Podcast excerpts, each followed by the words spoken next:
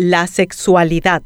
Los últimos casos de abuso sexual y violencia extrema contra niños y niñas han generado todo un revuelo en la sociedad, pero fuera del morbo y el horror, no es el MEC ni son los padres ni los docentes, sino los estudiantes secundarios los que han puesto el dedo en la llaga, exigen educación integral de la sexualidad. Sexo, sexualidad, educación sexual, salud mental, temas de los que sin sonrojarnos y sin fanatismos nos interpelan y los tenemos que hablar. Un diálogo en el que cada vez que ocurre, la defensa de posturas religiosas y de las tradiciones y la falsa moral hablan más fuerte que la razón. El sexo la sexualidad, hacen parte de cada ser humano. Cómo se vive la sexualidad, las experiencias, tanto felices como frustrantes o dolorosas, marcan la personalidad. Es mucho más que los órganos sexuales y las hormonas. Incluye a la mente y a los sentimientos. Por eso, al hablar de salud sexual, hay que hablar de salud mental. La sexualidad es un componente de nuestra personalidad que forma un todo con nosotros mismos. Así lo define el curso de educación sexual online de la Universidad de Chile.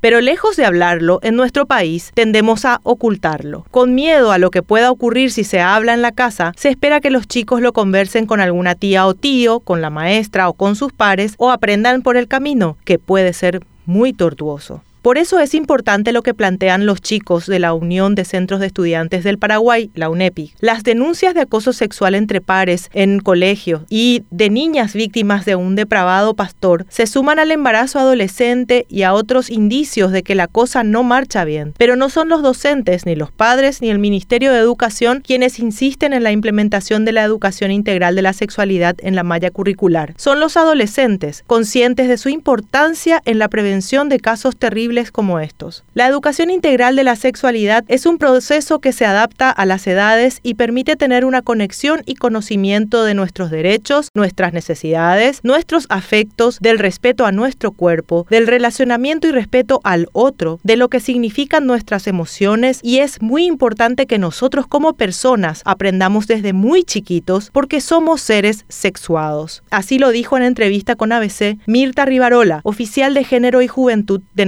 Unidas. Independiente de la religión y la tradición, asumamos como sociedad que lo que hicimos hasta ahora en educación sexual no está funcionando. Es hora de sentarnos a hablar directa y claramente, sin tapujos, acerca del sexo, la sexualidad, la salud mental y la salud sexual.